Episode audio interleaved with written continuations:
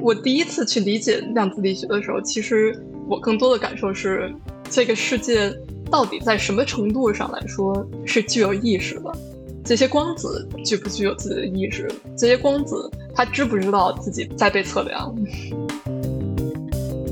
所以说，进入其他分支上的过程，对多重宇宙物理学家来说，属于坍塌现象。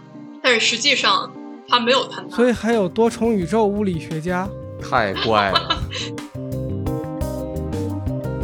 量子力学和经典力学，它是微观和宏观的一个区别吗？你把量子计算机降造到什么程度，你就到宏观的级别了。哎，这个有点像我们现在说芯片，就是那个摩尔定律要到天花板了，是因为我们开始触达到芯片层面上面遇到了物理极限的问题，是因为太小了。然后我们说解决方案是量子计算机，而我们在做量子计算机的时候遇到了反方向的问题，就是这个东西什么时候太大了？我操，太大了！没错。每期对谈一个陌生行业，我是天宇，我是天宇，欢迎收听天宇兔 FM。这是一档为了开拓眼界、走出自己的局限而设立的播客，通过与人的对谈来试图与未知的领域和知识产生互动。我们每周四更新。遇事不决，量子力学，相信你肯定听过这句调侃。量子力学似乎已经成为了我们很多人生活中绕不开却又不明白，但好像谁都能讲两句的学科。似乎我们生活中一切说不清道不明的现象，都可以甩锅给这个我们既熟悉又陌生的概念。但是呢，这个现象的产生可能也不是没有道理，毕竟量子力学所展现的特性和我们认知和直觉中的世界是那么的不一样。比如说，在量子力学的世界里，一切东西都没有了确定性。又比如，其实量子力学，比如说薛定谔的猫这样的概念，居然可能被理论物理学家用多元宇宙理论进行解释。在本期节目，牛津大学粒子物理学博士生、欧洲核子研究组织，也就是著名的拥有大型强子对撞机的 CERN 的研究员严思源再次做客，和我们一起聊了聊改变人们对世界基础认知的量子力学。那么在接下来的内容里，我们从量子力学的基本概念聊起，讨论了物理学家对多重宇宙的理解，今年诺贝尔奖的发现与应用的展望，量子计算机当下的进展和瓶颈，量子信息传递有可能怎样的帮助到我们，又有怎样的挑战等等。那本期节目一开始的一些基本技术常识可能有一些抽象和晦涩，但是它会成为后面非常刺激内容的基础，我们也尽量把它简化了。希望你不要走开，来和我们一起感受严肃科学、天马行空的一面。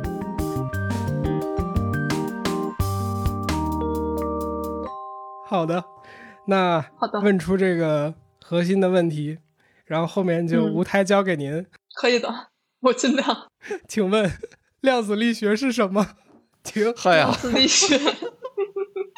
谢谢大家。本期唯一一个问题，本本期第一个问题也是最后一个问题，量子力学到底是啥？嗯，所以其实这个问题，我觉得应该踢回给你们来来回答。你们觉得量子力学就是听至少听到量子力学这个这个词关联的感受啊，或者是关联的其他概念有什么？嗯，很好，又有上大一那课的那味儿了。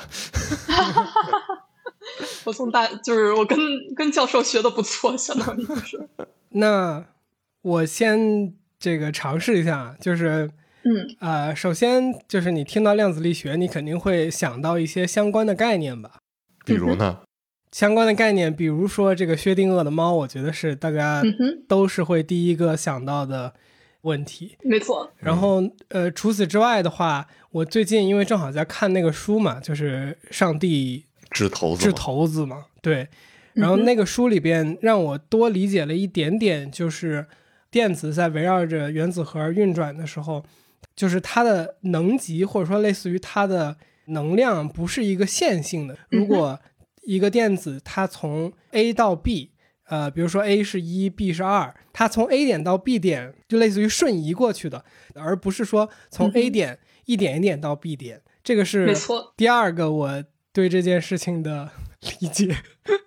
然后第三个就是会想到遇事不决，为什么会想到遇事不决？其实我没太懂那个梗儿，因为因为因为有有一句话叫遇事不决，量子力学嘛，就是我不知道你们、啊你们有听过这个，就是说说任何 说不清楚的东西都可以用量子力学来解释。我觉得挺好的。所以就相当于总结一下你刚才说的，就量子力学，首先第一个会想到的是和那个就是和现实生活比较脱节，其实和现实生活我们所经历的经典世界特别脱节。嗯就比如说像是薛定谔的猫呀，或者是像是那个波函数之类的，就是之类的这些概念，都很难让人理解。然后第二个就是你刚才说到的，就是量子力学，像名字所说的，它是有定量的，嗯它在能量上来说是有定量的。像杰基所说的那个能量，它不是线性的关系，而是那个一就是一级一级一级跳跃的关系。然后最后呢，就感觉像是微观世界所有现象都可以诡异的现象嗯都可以推给量子力学。嗯所以我觉得就是这些说的都很对，而且这些说的也很好。而我觉得其其实从量子力学的角度来说，最基础的是两个概念，嗯哼，一个是粒子的不确定性定理，第二个则是那个量化，就是像能量的量化、嗯光的量化。像经典力学，我扔一个球，嗯。我知道那个就是初始条件，我知道这个球有多重，我知道我扔的力有多大，我知道我扔的方向是什么，我知道风速这些所有条件我都知道的话，我扔出去一个球，我扔十次，这个球应该在同一点着地。啊哈，但是如果是量子力学的话，我扔十次，扔出去的相当于就是一个概率波，嗯，OK，概率波。甚至有些时候可能那个那球就从我那个手掌背后直接就向后飞了。这个是量子力学它所不确定它的不确定性嗯所带来的结果。在量子力学就是在量子力学的世界之中，你没有确定性，所以一切都需要用概率来来解释。嗯而这些概率可以通过数学方法来解释，而一种数学方法就是我们之前所说的波函数。嗯哼，你可以通过，就是你可以写一个函数，就跟像 Python 函数啊，或者是咱们中学的时候写的 f 等于 x 加加二之类的函数。我我提醒一句，嗯。前段时间看了一个视频，应该是一个数学的什么科普还是什么教授还是什么，他说嗯哼，数学没有办法科普的原因在于，如果你不用公式，你就无法科普数学；如果你用了公式，你就无法进行科普，因为没有人听。是 所以我们函数就是一个概念，不要说公式。好，那个什么，就是我们不说公式，对不起，它就是一个概念，然后你可以通过这个波函数来测算这个粒子它最有可能在哪儿着地。嗯，就比如说经典的物理学和量嗯子哼力学，它有一个明确的分界线嘛？就比如说在什么层面上面，呃，经典力学就开始失效了。你要是一个物质小到一定程度之后，它都会对量子现象就是会更加敏感。嗯，就比如说，现在大部分病毒实验室都能感受到，就是说量子力学作用嗯影，响。所以其实就看你的系统有多小了。我们刚才有讲到的这些东西，我觉得可能需要一个总结，就是量子力学是我们在从一个宏观世界想要去研究越来越小的东西的时候遇到的一个我们之前的理论体系没有办法解释的东西。没错，然后它和我们现有的体系最大的一个差别，就是它没有了经典，也就是说大一点尺度、宏观尺度上物理学所有的这种确定性，而是所有东西的呈现都是一种概率状态。没错。Hello Hello，这里是后期的天宇。呃，在聊完概率这件事情之后呢，我们进入了一个长达四十分钟左右的关于什么是量子叠加态这个概念的一个讨论。不过呢，我们意识到一个问题，就是说，其实我们主要想在这期节目里面呈现的是，我们在对量子力学有一个基本概念之后，对科学家，也就是思源提出的各种各样建立在这个基础之上的问题，那些讨论才是最有意思的。所以在这里呢，我觉得你就可以这样理解，就是刚才我们说到了很多概率的问题啊，而量子叠加态的意思其实就是说，当它同时处于有好几种可能性的这种状态的时候，一旦你对它进行观测和观察，当你仔细去看它的时候，这种多个可能性同时存在的状态就被打破了，它可能会坍塌成那几种可能性中的一种。一旦你观测了，这个结果就被定死了。然后观测导致它的结果被定死这件事情，思源后面会把它叫成波函数的坍塌。我觉得量子叠加态在这里理解到这个状态就 OK 了。因为后面我们要聊多重宇宙这个有意思的理论，所以这个基础必须在。但是我觉得多重宇宙那个部分的讨论，如果被量子叠加态的这个部分的而把你劝退了的话，我觉得实实在是有点可惜。所以。蹦出来讲一下这个事情。好，节目继续。就坍塌完了之后，这个概率的东西就变成了一个确定性的东西，应该是这样理解，对吧？相当于是这样的，就相当于就它过去各种可能性就坍塌了。那么，究竟什么样的一个行为才算得上是观测呢？我觉得这个就是刚才我跟杰吉讨论不是很明白的地方。这是个好问题，这是个好问题，因为。到这个层次之后，我们可以探讨的就是说什么是观测。嗯，就比如说，如果说我们拿薛定谔的猫来来举个例子的话，大家都对薛定谔的猫比较熟悉嘛。一个粒子有百分之五十衰变的几率，如果衰变了，就放出毒气把猫杀了。嗯，如果没有衰变，那猫还能活下去。但是如果你不观测这个体系的话，这个原子它的波函数就不会坍塌，然后这猫。是死是活，我们也不知道。嗯，而只有在打开盒子的那一瞬间，我们才能坍塌波函数，才能那什么，就是决定猫的命运。在那之前，猫是既死又活的。所以到了这个层面上，我们可以问的是，就是说什么才是观测？怎么样才是观测？怎么样才能决定猫的命运？我们能不能通过就是这盒子的温度来决定猫的命运？因为死猫的话，温度会下降。死猫体凉了之后，凉凉，对，我们就知道这猫死了嘛。但是这个过程也包含了猫的体温，温度也是通过红外线啊来传导的。所以，是不是就是说，我们接受到这个光子的过程，我们测量到这个温度的过程，就是一种测量呢？嗯。而对物理学家来说，答案是对。你只要有任何就是任何形式的，就是通过光子啊，通过其他的那个传导器跟这个系统进行互动的话，你就相当于是做测量，嗯，就相当于是把波函数给坍塌了，嗯，你可以想象成就是说光子射到视网膜上之后就能那个坍塌波函数。呃，这个猫它在里边，它是不是也是就是这个猫也在观测呀？非常好，非常好。猫它是不是自己就在里面观测呢？非常好，你说的正是诺伊曼冯诺依曼提的一个很关键的问题。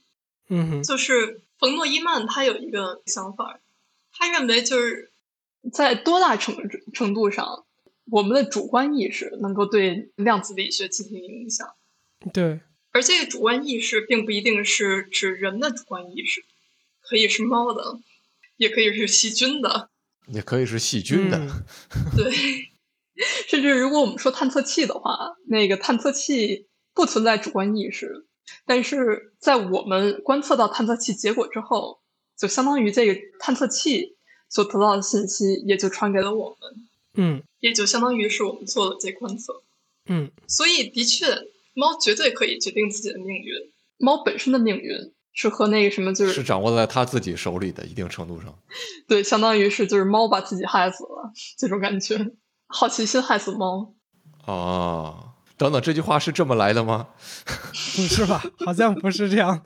可以可以这么用，我觉得。那我们就再往下走吧。就是，所以真的决定一个东西坍塌与否的是意识吗？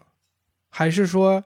观测与意识无关，但是这件事情我们好像无法证伪，就我们没有办法。我觉得不观测的情况下，知道这个东西坍塌没坍塌。就是我们刚才刚才谈到了，就是说到底是什么导致了波函数的坍塌？是观测的过程呢，还是意识的存在呢？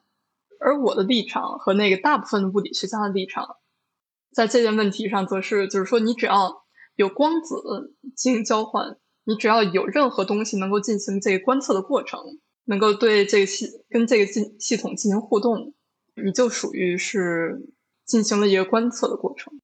嗯，OK，刚才我们说了这个很多 量子力学的这个基本概念，然后我我想起来刚才有一个没提的，就是你不是问说，呃，说到量子力学的时候能想到一些什么概念，或者是我对它的感觉是什么吗？其中一个就是这个各个影视作品里边现在经常出现的这个 multiverse，就是这个这个多重宇宙。这个多重宇宙到底是一个实际上科学家在研究的概念，还是说只是一个概念呢？被影视剧用的很多呢？其实，在量子力学下，多重宇宙只是对量子力学的一种诠释。你可以想象，就是说，马物理学家做出来这些特别随机的结果，但是大家都不知道到底应该怎么解释。嗯。而这些随机的结果其实是和量子纠缠现象是息息相关的。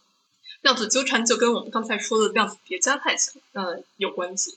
然后我现在我现在借用一下呃今年诺奖得主呃阿斯佩他用的例子，量子纠缠现象是什么？就相当于是一对双胞胎，你知道了就是其中一个双胞胎长什么样，另外一个双胞胎就长长什么样。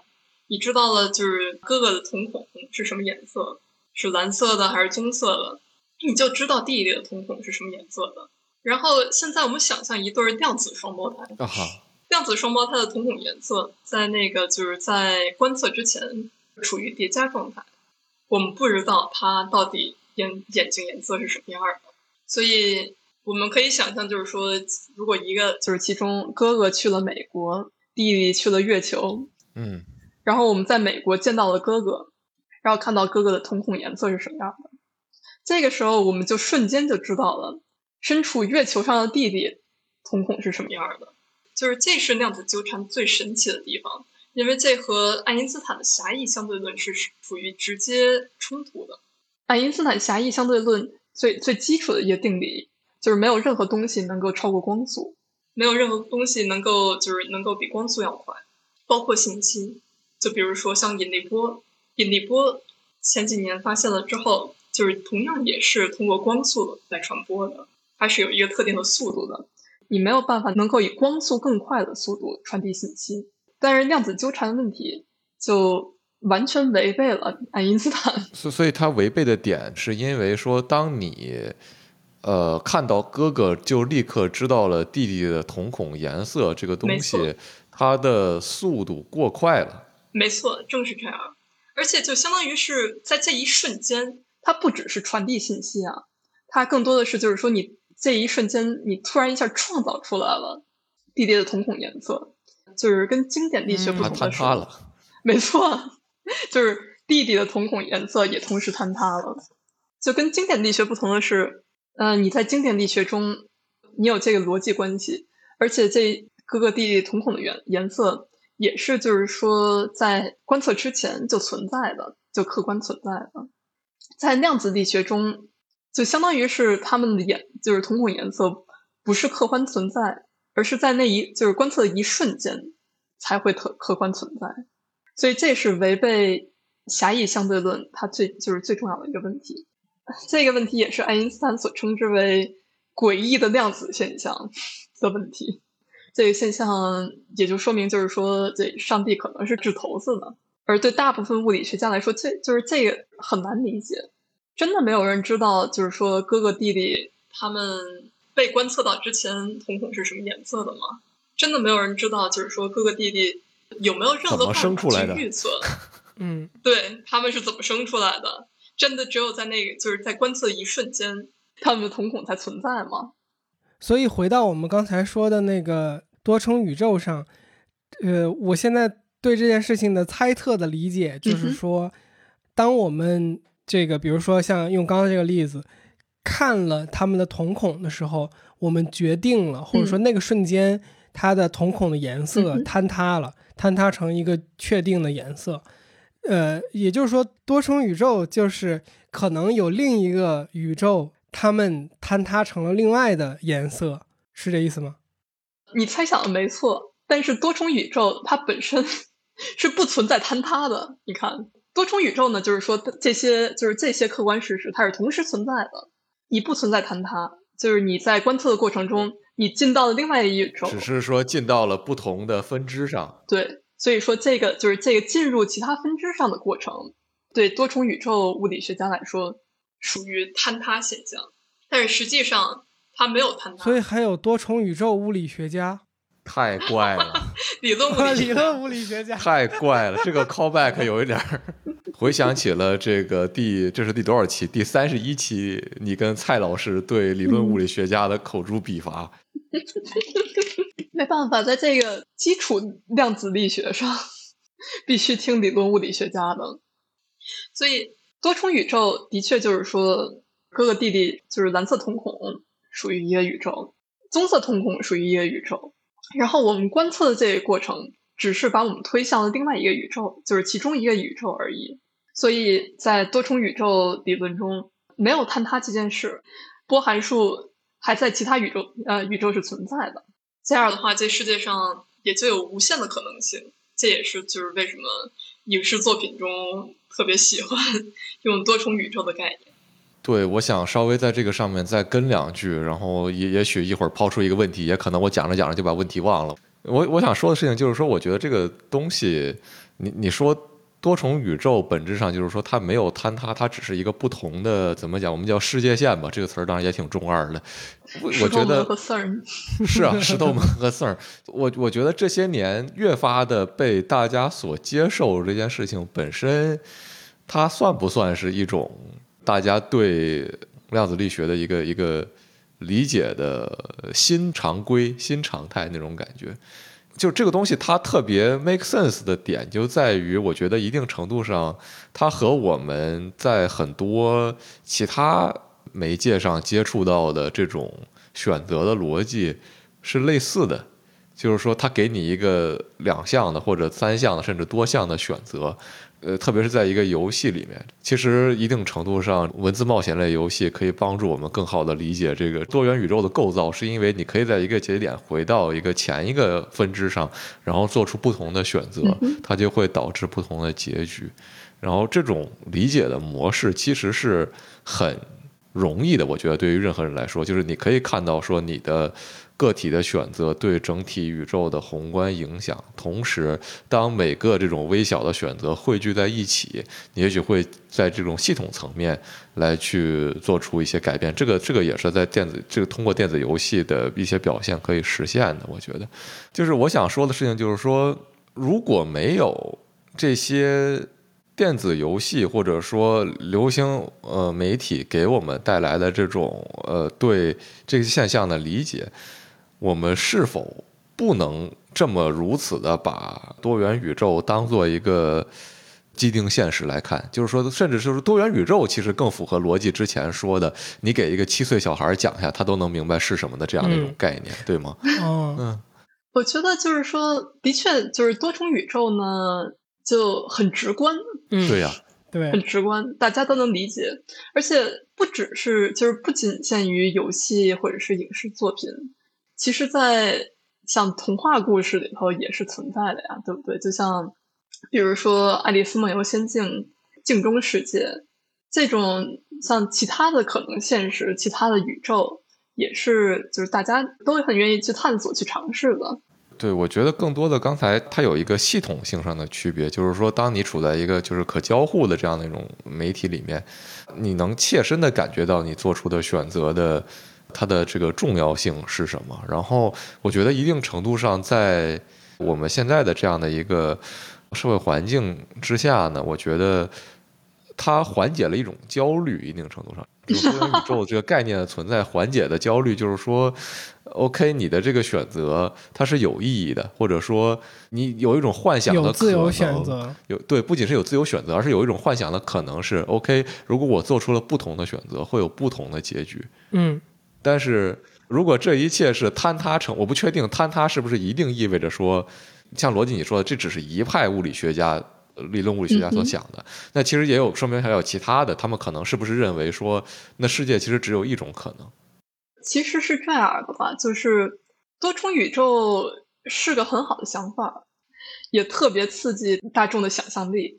但多重宇宙对我个人来说有一个问题，其实很简单的说，就比如说一个游戏需要数年的时间来写它的剧本，来写它不同的分支、不同的可能性。你一个宇宙，然后再分支成多重宇宙，世界上这么多亿人口。无时无刻的在观测，在做出自己的，在坍塌其他波函数。这世界上哪有这么多能量来那什么支撑这么多宇宙呢？我觉得这是我最 根本的问题。嗯，就是这个模型对我来说太过复杂了，需要的能量太多，主要是。我觉得多重宇宙这个事儿确实非常好玩，而且你还提出了就是它的问题。那我问一个更本质的问题。对于凡人来说，我们可能本来觉得这只是一个影视作品的一个幻想，然后发现，OK，物理学家在认真思考这个事儿，那可就好玩了。因为这个概念就是物理学家提出来的呀。对呀，对呀，因果搞反了呀，兄弟。所以我想说的是，你说能量不够，可能是这个多重宇宙理论的一个问题。能量是从哪儿来的呢？就是这就是问题了呀。对吧？就就像我们刚才说的，如果我们能够瞬间传递信息，通过这对双胞胎瞬间传递信息的话，这个过程是需要能量的，对不对？如果说多重宇宙理论认为这个能量你不需要这个能量，你通过那什么，就是通过进入不同的分支，就是来避免这个过程的话，那你也就相当于假设了，就是说这个多重宇宙它是客观存在的，就这个就到了上帝的问题了，这就这就超出了我们。凡人能够对宇宙进行理解，我们不知道这个能量是从哪来，就像我们不知道在大爆炸之前这宇宙是什么样的，因为这宇宙不存在。而对多重宇宙来说，多重宇宙之外的世界，我们无法去客观理解。我们从定义上来说就无法去客观理解。而其他物理学家，像爱因斯坦、像德布罗意、像波恩一些物理学家。他们提出了隐变量理论，也就是说，哥哥和弟弟他们的眼睛颜色其实是事先决定好的。嗯，但是我们的观测水平不够，所以我们无法确定，就是说他们的眼睛颜色是什么样的。这个其实是很经典的物理学家解决问题的方法。如果我有什么事情我们不理解，可能是我们观测水平不够。如果我们就是比如说三百年前不知道为什么磁铁为什么指南针一直指南北。可能是因为底下还有我们不理解的规律。当然，随着麦克斯韦提出了电磁理论，我们也理解了这个现象。所以，爱因斯坦、德布罗意和波恩提出隐变量理论，其实是很自然的现象。就他们认为，可能这宇宙还有一套隐藏的规律，可能就是哥哥和弟弟之间偷偷摸摸带了个手机，弟弟被观测了，赶紧发个自拍给那个哥哥传过去。他们是这么认为的。但是尼尔斯·波尔和海森堡的一派的量子物理学家则认为这事儿不可能，哥哥和弟弟之间没有任何隐变量，没有任何隐藏的东西。呃，这个宇宙之内没有隐藏的东西，他们眼睛的颜色真正只能在测量的那一瞬间决定，那之前是没有任何隐藏规律能够让你决定，就是说哥哥和弟弟的眼睛颜色是什么样的。所以这是。波恩这一派叫隐变量理论，波尔这一派叫哥本哈根诠释。哥本哈根诠释其实就是说，相当于就是物理学家说我不知道哥哥和弟弟这颜色眼睛颜色不知道为什么是这样的，但他就是这样的，躺平了，不知道，躺平了，别问了，再问自杀。对，相当于是这样的，不要再问下去了，这样的感觉，所以。在那之后呢，就是隐变量理论和哥本哈根理论进行了一系列的那个实验啊，和那个就是实验辩论以及理论，嗯，理论研究都证实了哥哥本哈根诠释。这个是怎么证实的呢？证实了，我不知道。对呀，好问题，这是个非常好的问题。因为如果说有隐藏变量的话，对一万个哥哥弟弟进行观测，你会发现他们他们的瞳孔颜色。是遵循一定的规律的，而这个规律就是贝尔不等式。如果它们之间真的就是有隐藏联系，他们会遵循贝尔不等式；而如果他们之间没有隐藏联系的话，他们就不遵从从贝尔不等式，他们那个就就会违反贝尔不等式。这也是今年，呃，克劳泽和阿斯佩两位诺奖得主他们的重要贡献。克劳泽他做的实验是这样的，就是他产生了一就是一束激光，这束激光处于量子呃叠加状态，所以也就是相当于这束激光如果是双胞胎的话。眼睛既可以是蓝色的，也可以是棕色的。然后现在就改成说是单个光子了，就这一束激光，你可以产生一个光子，另外一个光子，或者是一束一对一对产生。这一对光子呢，它就处于叠加态。然后克劳泽把它们放到了一个偏振光片上，然后让它们其中一个去一个路径，另外一个到另外一个路径上，通过镜片还有通过那个光学仪器对两个光子的偏振进行测量。也就是说，对两个光子，嗯，通过颜色进行测量。如果回到就是说刚才双胞胎的比喻上来说的话，它确实是证实了贝尔不等式是被违反的，所以也就相当于是证伪了隐变量理论。隐变量理论不可能证实，不可能成立。哥哥和弟弟之间没有那什么，就是没有偷摸，嗯，打小抄。但同时，有些理论物理学家。就是成功指出了他的工作中，就是他的实验中有一个明显的漏洞，就是这一对光子，他们就是穿过这个实验仪器之后，就是这个实验仪器是不变的，是一成不变的，而这光子它就是它本身的纠缠，可能也就纠缠到这个实验仪器上了。它在诞生的那一瞬间，它知道这个实验仪器是什么样的之后，就是违反贝尔不等式。通过这个实验，你不能证伪你的光子。没有受到实验仪器的影响，嗯，这是克劳泽所做的实验，而这个漏洞很快就在八十年代被阿斯佩的实验呃给弥补上了。阿斯佩呢做了几点突出改进，其中最重要的一点就是它加了一个声光效应啊哈，这是什么呢？就是它在这个光子面前加了一个晶体，而这个晶体会增加这个光子它移动的路径，就是这晶体越小。光子走的路径就越短，其实就跟水似的，在水的媒介中移动速度要比那个在真空中要慢，所以它增加了这个仪器，然后这个仪器，嗯，如果通电的话是会震动的，嗯，而根据那个电量的不同，它振动的频率也不同，这样的话，连实验物理学家都不知道，就是说这光子它到底走了多远，这对兄弟他们之间的距离到底有多远，也就排除了。光子会对那什么，就是会被实验仪器影响的可能性，就是在这个实验下，同样证伪了贝尔不等式，也就相当于是证实了在局部空间内贝尔不等式是违反的。呃，量子力学被证实没有隐变量理论。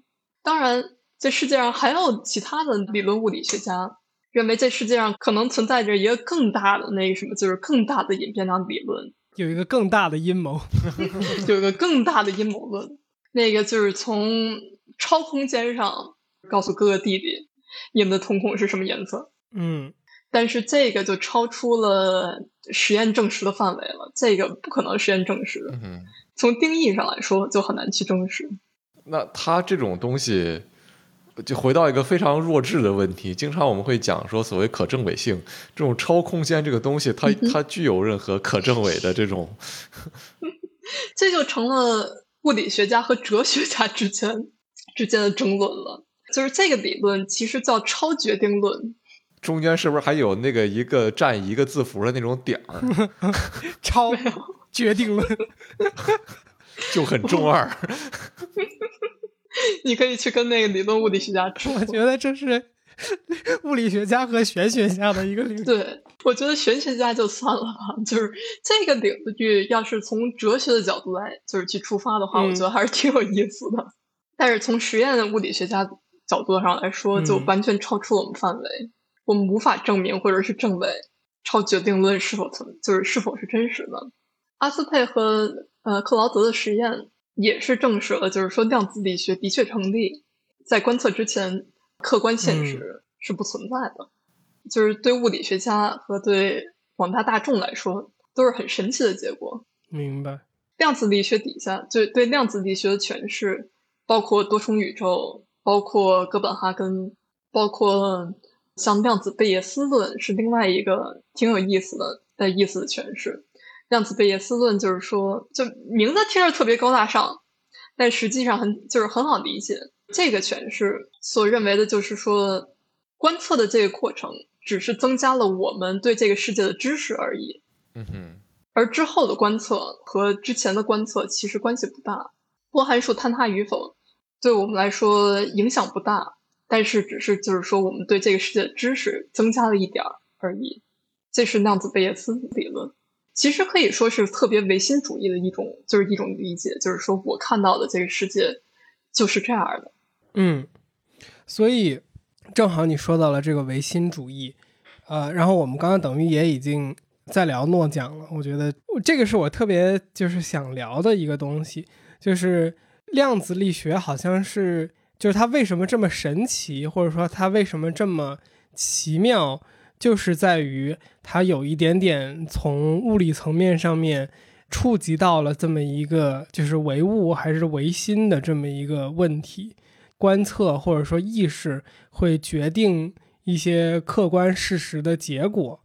就比起说再深一步讨论这个理论之前，我更想问的是，就是你第一次作为研究人员听到这种有点像观测会决定客观事实的时候，你不会觉得，嗯哼，这个有点像《黑客帝国》的那种感觉吗？就像是《黑客帝国》里头，只有你看到之后，就是这个这个宇宙才有 CPU 去去渲染这个世界，对不对？对对对对对对，我觉得是很有意思的。但是我第一次去理解量子力学的时候，其实这感受不强。其实我觉得我更多的感受是，这个世界到底在什么程度上来说是具有意识的？这些光子具不具有自己的意识？这些光子它知不知道自己被在被测量？对对对对，所以我觉得我是从另外一个方向来，就是来来看这个问题的。而这个也可以回到另外一个实验上来说，就是之前我们聊到了光的波粒二象性嘛。嗯，就如果说你有那个就是有一个双缝实验，你把光打到双缝上，你会看到一条一条的光波，从两个缝中出现的光波会互相干涉，然后干涉了之后，你就会出现这种现象。就是如果光是粒子的话，则不会出现这种现象。嗯，但是如果你在双缝之后对光波进行一个测量，就是放一个探测器对光波进行测量的话，光就反而好像知道自己被测量了，不会出现就是说这种干涉现象。嗯，我我来解释一下这个东西，就是因为我是凡人，所以我觉得我更容易去说清楚这件事情。就是说，有点像说。呃，这个这个所谓的双缝实验，就是你有一张纸，这个纸上面有两条缝，然后我们正常知道，比如说你有一条缝，然后这个你把光从这个缝打过去，然后如果后面有一个墙的话，它理论上就是这个这一条缝在后面墙的一个映射嘛，就是墙上面会有一个线，是这个光穿过这条缝打到墙上的这个结果。如果这个时候你打两条缝在这张纸上面。它在背后，我们从正常逻辑去想象的话，应该是背后墙上面映出来两个竖状的道，因为它的两条缝透过了两束光嘛。但是实际上的结果是，你可以直接想象成这个后面是一堆道，就是它是一个波纹状态的东西。然后，但是如果我觉得这个几乎是恐怖的东西，就是说这个时候如果你不改变这个光源和这张纸，你不改变这个。实验的这个 set 就是不改变这个实验的这一个工具和这一套东西。你要做的事情就是，你这个时候在这个缝之后做一个探测器，就是你多加了一个探测的东西，而没有直接干扰到那个光和光源和那张纸和后面的墙。但是这个时候你发现，后面映射到墙上的刚刚说的一道一道的波纹，变成了我们原本想象的那个。这两个竖道后面就是映射了两个竖状的光，就是观测这件事情改变了物理事实，呃，就或者说改变了这个背后的东西的事实。对，这个解释的非常好。但是我觉得更有意思的就在于是什么时候做出的观测？你是在光子放出之前？被产生之前你就进行观测呢，还是你在光啊光子被产生之后进行了观测？光光子你说的产生是说它在那个光源的那个层面上面的产生，还是说它通过那个？哦，没错，就是光源层面上产生。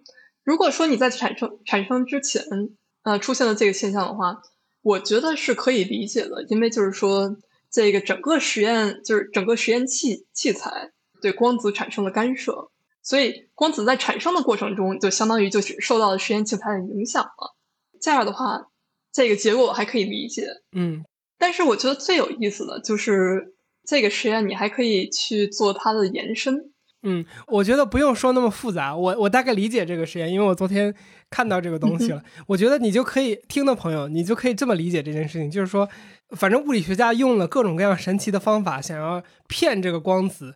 让这个光子以为我们没有在观察它，甚至他们用了一些方法，就是说，就是这个实验已经发生了之后，我们才观测它。没错，就是光已经被产生了之后才去观测。就当然一般来说，就没有东西能够比就是移动的比光要更快嘛，对不对？所以你很难去准确的测量。就是说，你是什么时候开始观测的？是不是在光子产生之后进行观测的？一般来说，这个实验其实最有意思的是，这个实验是在宇宙学上来做的。你可以通过几千年前星星的光线来做这个实验。嗯，你对它，就是你在地球上对它进行观测，在地球上两点进行观测，进行。这个一定是它诞生之后的一个操作。没错。所以我们不可能对就是这光源做出任何的影响，所以我承认就是说观测的过程会对客观现实造成极大的影响，但对我来说，唯心主义的问题就在于这观测的现象其实是很物理的，其实是特别物理的现象。一个光子打到了我的视网膜上，我看到了，我观测到了这个过程。如果把我换成一个探测器的话。结果是一模一样的呀。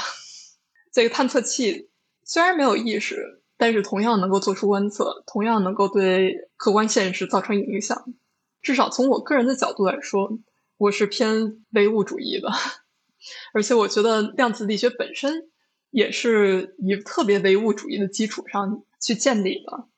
我我我想在这儿，就是我刚才有一种。接近于恍然大悟，但我我我不敢肯定我是不是真的恍然大悟对了的那种感觉，你知道吗？就是你是不是你想说的事情，就是说，因为我们最终知道这件事情，就比如说刚才我们说了半天观测观测观测，它最终最终这个观测还是光子进入了我们的视网膜这件事情是完成了这个观测这件事情，没错，所以有点像说。光子进入视网膜这个事情本身也是一个物理现象，没错。所以它是不是也有可能是在就是最后这一步和我的眼睛产生了某种反应导致的这个结果？然后就是你大脑进行理解，嗯，就是它打到我眼睛里边，然后再进入大脑的时候，这也是一个物理过程。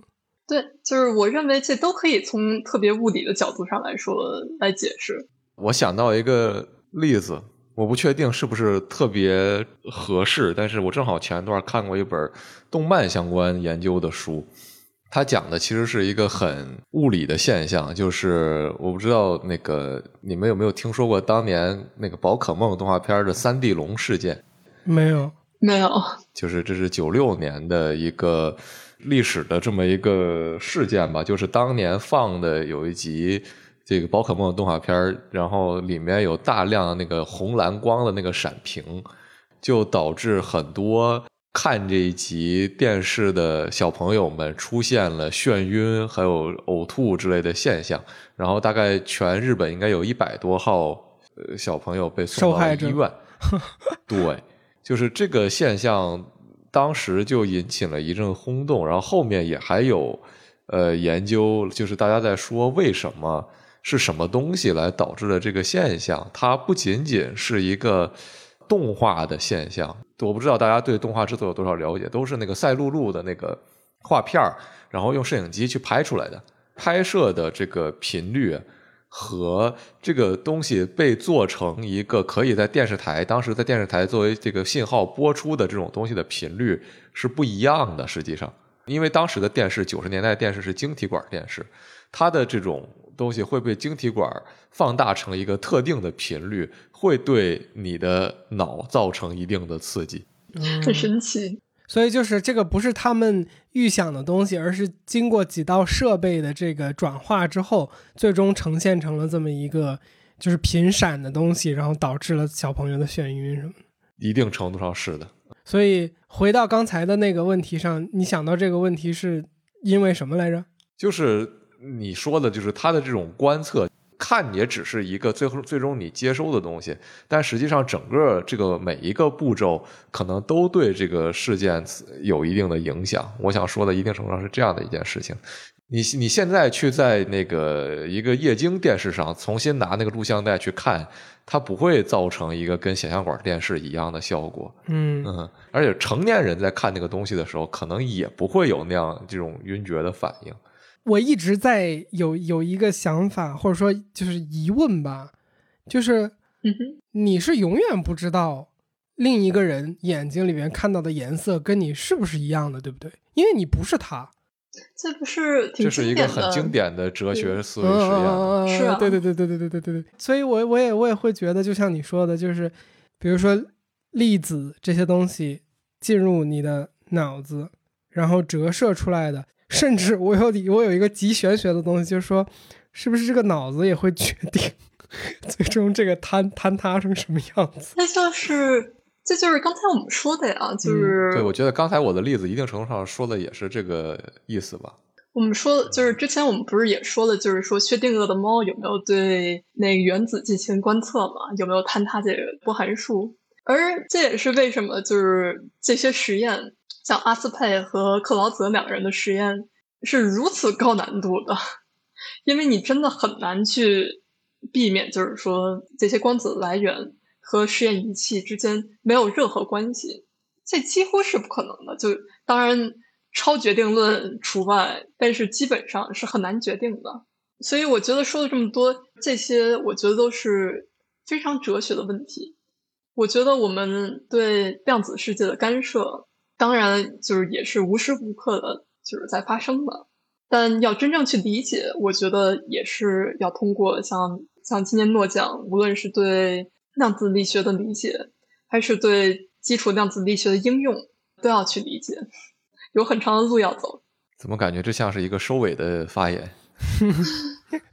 我们可以再讨论那个什么，就是它的应用吧，就是量子信息和量子安全，也是最后一位。诺奖得主蔡林格的重要发现，像刚才又回到双胞胎的例子上，嗯，如果我们有了一对儿呃量子纠缠的例子，我们可以通过第三态，就是我们可以再纠缠一个进来，同时有三个光子，啊，它都是互相互相纠缠的，你可以通过这第三态传递他们量子态的信息，就是哥哥和弟弟他们俩的瞳孔，就是都和这个第三者是有直接关系的，而且同时保证。就是说，就是通信的极度安全。嗯，因为它没有在中间经过什么其他的设备。不仅是这样的，更多的是通信的话，最大的安全隐患是监听。嗯，就是如果你发个邮件，中间有人截一下的话，有人截个屏，或者是就是看到邮件，就不安全了。没错。就不安全了，嗯，而且你也不知道你的你被监听了，你也不知道有人截了屏，你也不知道有人就是看到了这封邮件，嗯。但是量子信息不同的地方就在于，你不可能在没有坍塌波函数的情况下进行观测。也就是说，如果你发了一封量子邮件的话，如果有人监听，它坍塌了波函数，你所看到的邮件就跟一开始发的邮件是不一样的。Oh my god！嗯。我我听懂了，怎么了？所以你的邮件坍塌了，是吧？你的邮件坍塌了，你窃听者看到的东西也是坍塌的。嗯嗯嗯嗯嗯，所以这就从最大的程度上确保了量子信息的安全性。嗯，就是这个从定义上来说是不可能被监听的。所以这件事情现在是可以实现的吗？比如说刚刚说的量子邮件是存在的吗？就比如说像量就是量子卫星，像墨子哈就已经实现了，就是说传递量子信息，从地球到地球轨道上传递量子信息。要是说具体算法啊，或者是像那个大量信息的话，这是量子信息最大的问题。就是说现在大部分实验还处于比较小的层级以上，嗯，就是说像几百个量子比特呀，就是。大家都知道比特是什么？一比特就是零和一，电脑中的零和一。嗯，而量子比特呢，因为量子纠缠现象，你可以存很多的信息。嗯哼，你可以存像，就是说，就如果说零是，就是零代表哥哥是蓝色眼睛的，一是代表哥哥是那个棕色眼睛的。嗯，如果你是一个量子比特的话，就相当于是你之前所有的可能性，就是蓝色和棕色之间所有的可能性。你都可以通过一个量子比特来储来储存，嗯哼，所以就是类似于说，你可以传递叠加的信息。没错，正是。所以，如果你能传递叠加信息的话，那当然就是从效率上来说会高很多。你那什么，就是你得到的不只是零和一，你得到的是零和一之间基本上那个所有的所有的实数都可以得到。但问题是，现在量子比特没有那么大，因为我们之前说的。量子系统和周围周围环境特别容易影响和干扰量子系统，嗯，所以你很难建出一个巨大上百比特、上千比特的量子量子计算机。嗯哼，像现在 IBM、像谷歌已经造出了成百量子比特的那个系统，但是跟我们现在的计算机相比，还有很长的路要走。理论框架是存在的。实验和工程什么时候能赶上？我觉得是时间问题。你的意思就是说，这个东西现在，呃，首先我们已经能在比较不成熟的尺度上做出小规模、小规模下，对。但是，然后你说理论基础存在，就是把这个东西的应用扩大，变成一个更加在现实意义上可用的这种大规模的机器，是这个理论基础是存在的，只是我们在工程层面上面要。慢慢精进，有一天是会做得出来的，是吧？工程和地和物理上都要去做。我感觉是不是就有点像说，早期我们看到那些功能很简单的计算机，对对对，没错，体型巨大，没错。嗯，现在我们的手机可以完胜当年的计算机不知多少倍。没错，是这样的。量子计算机更有更有趣的一个地方在于，毕竟我们之前也说了。量子力学和经典力学，它是微观和宏观的一个区别嘛？你把量子计算机降造到什么程度，你就到宏观的级别了。它的分界线对量子计算机存不存在一个本质上的那个什么，就是分界线，我觉得是很有意思的。嗯，当然我们现在可能离这个还比较远，但是我觉得想一想的话，也是对未来做准备。哎，这个有点像。我们现在说芯片有点就是那个摩尔定律要到天花板了，是因为我们开始触达到，对吧？就之前那个人比门大的问题，就是我们在芯片层面上面遇到了物理极限的问题，是因为太小了。然后我们说解决方案是量子量子计算机，而我们在做量子计算机的时候遇到了反方向的问题，就是这个东西什么时候太大了？我操，太大了，没错。没错，是这样的。可以，可以，可以。没错，这个比喻非常恰当。对啊，就是反过来了嘛。嗨，这里是后期的天域，不知道你觉得这期的内容怎么样？我个人认为，类似于量子力学、多元宇宙这种经常被用在影视作品中的概念，在一个物理学家的眼中，真的是他们所考虑的科学问题。这是让我感觉到非常奇妙又刺激的感觉，打破了某种次元壁。好了，那如果你对量子力学的发展和研究有补充，也欢迎你在评论区留言和我们一起聊聊，说不定你的评论也会帮到其他的人。那在这里呢，也顺便推荐一下思源做客天域图 FM 的第三十五期以及第三十一期节目，主题分别是对撞机的工作原理，以及一段思源作为粒子物理科学家和一位宇宙学博士的对谈，很刺激。如果你喜欢这期，你一定会喜欢，快去听。OK，做个预告，如果你还没有听够本期的内容，下周四我们会更新本期的彩蛋。在彩蛋里，思源和我们解读了在当今这个科学都是团队作业的环境下，表彰个人成就的诺贝尔奖对科学界和科学研究起到了什么样的作用。那如果你对这个话题感兴趣的话呢，就关注一下我们吧。下周四我们会准时更新。也欢迎你加入天域兔 FM 的听友群，和我们一起直接聊天儿。请在微信搜索好友 ID“ 天域兔 FM”，拼音的天域，阿拉伯数字当二，再加上 FM，记得是添加微信好友，不是公众号，然后备注一下来聊天儿，我们会尽快把你拉到群里。最后，如果你觉得我们的节目做得还不错，或是你从中得到了一些启发，请关注、点赞、评论，或是把我们的节目转发给你的朋友，说不定你的转发和评论也能启发到其他的人，这对我们做节目也有非常非常大的帮助。特别谢谢你，下周见。